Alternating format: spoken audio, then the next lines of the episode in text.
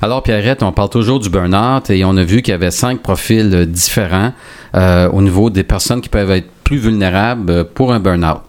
Mais euh, il se passe quoi, là? Tu te lèves le matin, là, puis paf, euh, tu te ramasses avec un burn-out, là? euh, ou il se passe quoi? Ben là, je dis ramasse, là. C'est pas une maladie vénérienne. Non, ça se pogne pas comme ça. Il est pas peur, les collègues, là. Même si je suis hypochondriaque, je peux pas ramasser ça à côté de... Non, ça non Ramasser plus. ça.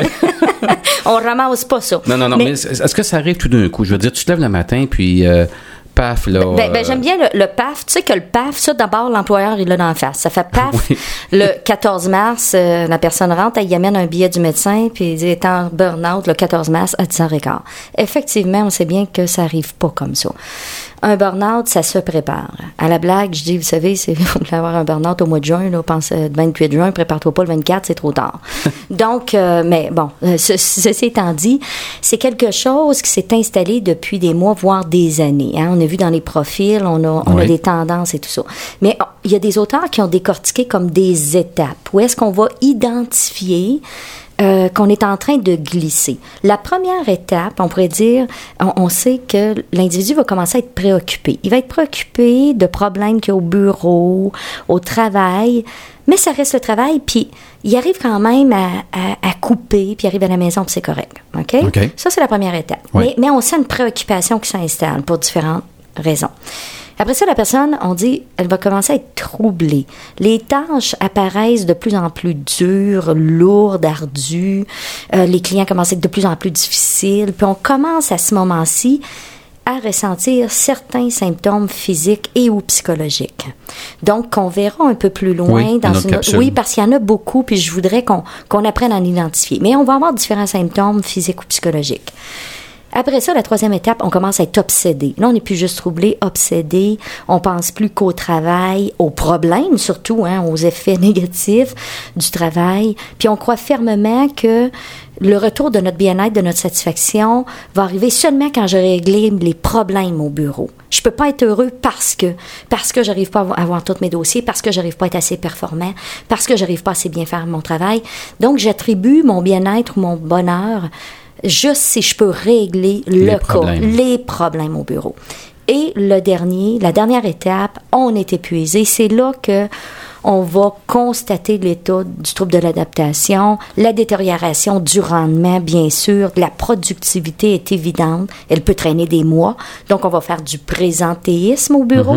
hein? On est là, mais on n'est pas là. on n'est plus là. On est là à 30 Euh, Et là, l'aboutissement final euh, va se caractériser soit par une apathie, la personne est, elle se désinvestit, et là, on risque voir d'a- d'avoir des, des symptômes aussi de dépression, l'humeur, on, on a la larme à l'œil, on devient très irritable et tout ça. Et puis, c'est là qu'on va voir le médecin, parce qu'on dit ça marche plus pas en toute mon affaire, et le médecin signe un billet en disant trouble de l'adaptation. Puis là, je me dis, Pierrette, est-ce qu'on se rend chez le médecin quand on commence à voir, à être plus préoccupé, troublé, obsédé? À partir de quand qu'on. euh, tu sais, il y, a une- il y a une petite cloche là, qui nous dit, waouh, là, je Ouais. m'enligne vers un burn-out. Là. Ben, c'est pour ça qu'on fait ces capsules-là, Jean-Pierre.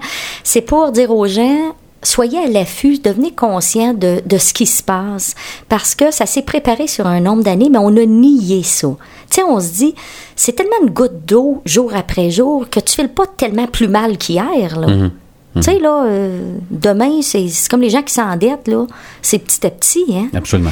Alors, ce qu'on dit aux gens, puis on, on va le voir dans une autre capsule, où est-ce qu'on verra les symptômes, d'être à l'affût et dire, wow, il y a quelque chose qui se passe. là. Comment ça que j'arrive plus à être bien? Puis il faut le voir de plus en plus rapidement pour être capable d'intervenir plus rapidement. Parce que quand on est rendu à phase 4, c'est tout late. Là. Puis là, Ah, on peut avoir beaucoup de symptômes physiques. Là. Mais est-ce que ce serait le, le devoir de notre compagnon de, de travail de nous dire, écoute, Pierrette, me semble, tu me sembles plus épuisé ces temps-ci, euh, tu, me prends, tu me sembles préoccupé, tu me sembles troublé, euh, ton comportement n'est pas le même euh, qu'il y a deux, trois semaines, qu'il y a deux, trois mois, euh, il se passe quelque chose dans ta vie. Est-ce qu'on est-ce que ça- on devrait, comme compagnon de travail, en parler à notre collègue? Absolument. C'est, c'est, c'est d'abord eux qui vont s'en apercevoir. Hein? Oui. C'est moi le conjoint, si on en a un.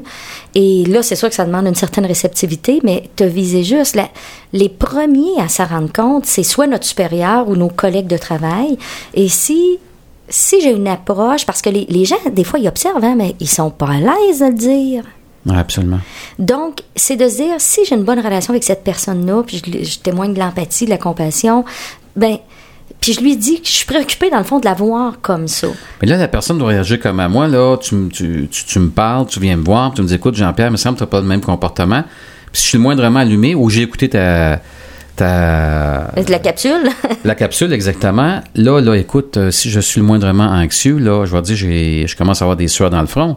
Je pars-tu chez le médecin ou je commence à marcher et dire, écoute, là, ça va être les antidépresseurs, ça va être euh, Non, non. coucher sur le dos, je bouge plus. Je vais dire à tout le monde, je suis le burn-out, puis euh, tout le monde va rire de moi, là. Tu sais, ils vont dire que je suis un faible. Non, non, exactement. L'idée, c'est pas de se diagnostiquer un burn-out puis de se garocher comme ça chez le médecin, mais c'est de dire, attends un petit peu, je vais faire un bilan, je vais examiner, puis s'il y a lieu, ben, je vais prendre des mesures correctives. Et oui, je peux aller voir le médecin, mais si je, si je fais ça vraiment en, assez à l'avance, ben c'est pas les antidépresseurs assurés. Il faut pas penser que les antidépresseurs, malheureusement, il y en a beaucoup aujourd'hui. Ouais. Et mais c'est pas euh, c'est pas une panacée cette affaire-là non plus. Hein. Comme on le dit, si on travaille pas sur soi, dire wow, attends un peu là, peut-être j'étais un peu moins perfectionniste, j'avais des attentes plus réalistes, puis je réalisais, écoute, je sauverai pas la planète là. Puis si je me trompe, c'est pas si pire que ça. Fait que de- dans la- l'approche cognitive, on peut on peut faire beaucoup de choses. Il y a des gens qui auront la chance d'avoir un programme d'aide aux employés pour en Ouais. consulter. Ouais. C'est pas donné à tout le monde. Euh, des fois, euh, donc, on peut regarder différentes stratégies par la suite, mais très certainement d'avoir une personne qui nous allume, puis être à l'écoute, puis dire ça se peut, ouais, c'est vrai, puis de jamais penser qu'on est on on- on n'est pas à risque. Non, non, on peut toujours être à On, risque. on- on peut tous être vulnérables si on met toutes les conditions gagnantes, entre parenthèses, là. Puis, euh, je pense que si on peut en parler à notre employeur aussi, Oui. il peut améliorer, parce que si ça nous arrive à nous, ça peut arriver à notre collègue aussi, là. Absolument. Puis l'employeur, a- a- il l'a compris. Hein? Si tu dis, écoute, moi, je suis débordée, euh, j'y arrive plus, ça me stresse, ce travail-là, ben, habituellement, ça devrait y allumer des lumières parce que il y a vraiment pas avantage. euh, Je pense que c'est rendu une paranoïa pour les employeurs d'avoir le petit papier du médecin qui arrive. Là.